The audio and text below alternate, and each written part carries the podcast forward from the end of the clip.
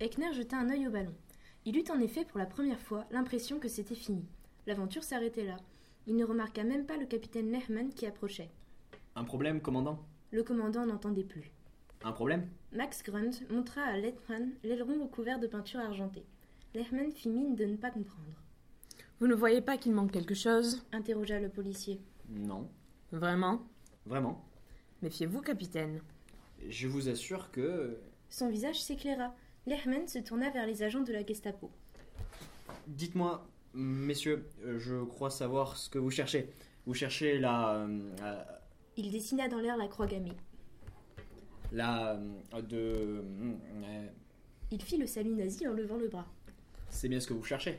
Les deux hommes sentaient leur colère monter. Mais Lehman continuait. J'ai bien compris que vous débutez dans le métier, messieurs. Votre erreur est grossière et parfaitement pardonnable. La. euh, de. euh, Il refit ses grands gestes. La. de. de se trouve très exactement. Il marqua une pause. Eckner avait repris ses esprits et l'écoutait avec inquiétude. de l'autre côté. Pardon Grunt croyait rêver. Je répète qu'il est tout à fait amusant et néanmoins naturel que vous l'ignorez, mais le règlement du ministère de l'Air est formel. Le grand dessin biscornu que vous cherchez doit être peint sur la face gauche de l'aileron. Eckner voulut faire signe au capitaine Lehman. Il était inutile d'aggraver leur cas. Lehman ne savait visiblement pas ce qu'avait fait son commandant la veille au soir avec un pinceau de 5 pouces, Suivez-moi, messieurs. dit le capitaine qui ignorait les signaux affolés de Hugo Eckner. Suivez-moi. Vous allez être étonnés.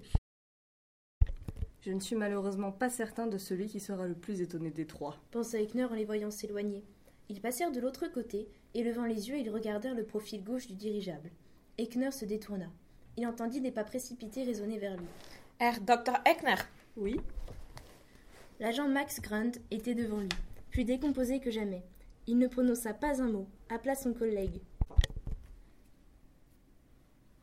Heil Hitler Dirent-ils d'une seule voix, le bras tendu devant eux.